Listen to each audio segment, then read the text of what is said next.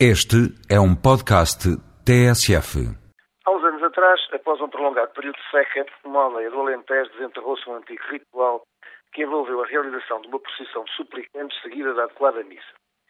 Não me recordo se o Além respondeu ao pedido e se a água por fim fluiu dos céus, fazendo nascer a erva e alimentar o gado.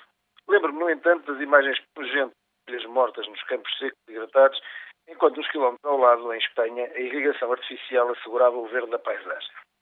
Aprendi nessa época que faltar qualquer coisa pode ser tanto uma tradução da maldade da natureza e dos acasos do fado, quanto a prova viva da incúria e da negligência.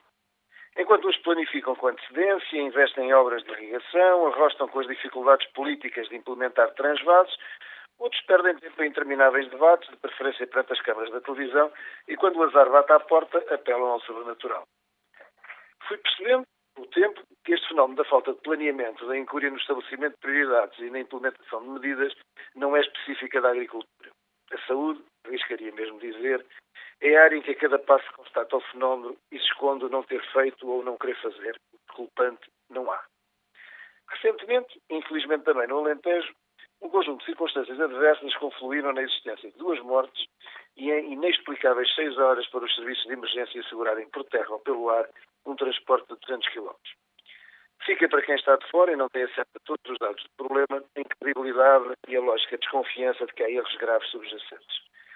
Aparentemente também não se trataria de acasos ou de erros humanos, pois tal se suspeitasse, seguramente realizado os habituais inquéritos, mais que não fosse para atribuir a culpa aos suspeitos do costume, é, aos profissionais que trabalham no terreno. A não realização dos inquéritos é a demonstração óbvia que tudo correu dentro do possível, que no futuro continuará a correr da mesma maneira e que para tal não aconteça, resta, em viagem por tais paragens, confiar na sorte ou na intervenção divina. Claro que se vai reforçar o sistema de emergência, aparentemente tal só ainda não foi feito pela falta dos médicos desses malandros. Ninguém se perguntou por que faltavam, onde eram necessários.